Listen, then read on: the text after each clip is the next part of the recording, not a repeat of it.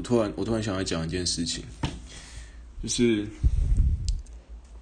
当兵的时候啊，其实反正军队里面就很多鬼故事嘛，所以其实很多很多的就有很多这种菜兵啊，刚进去就想要教班长讲鬼故事。那那班长通常不会讲，为什么？因为讲了之后，就可能开始有人不敢这个不敢那个，然后。然后就可能会 发生个问题，比如不敢尿尿啊，不要尿出来，有可能会这样。这不是开玩笑，因为真的很恐怖。那这不是重点，重点是，这种是就是就是退就是新训要结束的前一晚上，隔天大家都要下单位，然后班长就是想说，那破例嘛，那大家就是我们就在聚集中在一起，然后晚上把灯关掉，然后开始讲鬼故事。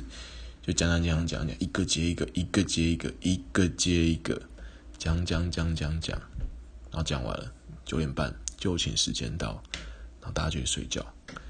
结果这不恐怖啊，这不恐怖，不要害怕，我们可以听下去。那这种就寝时间到之后，大家躺在床上。当天晚上，因为正常来说，大家动不动就会去尿尿嘛。当天晚上没有人去尿尿，没有人去尿尿，一个都没有。然后突然凌晨三点多，有一个人终于忍不住了，站起来准备要去尿尿，然后一下床，轰的一声，一坨人跟着他一起下床，因为大家都在憋尿，因为没有人敢去尿尿。那后来大家就各自下部队了，所以，呃，如果还没当兵的，如果还没当兵的，我建议你进去之后，不要一直跟班长卢说。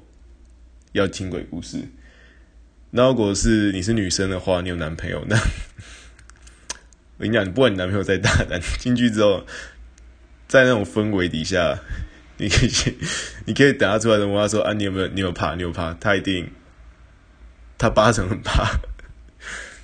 OK，那就是我刚突然想到一个有趣的、有趣的小事情跟大家分享。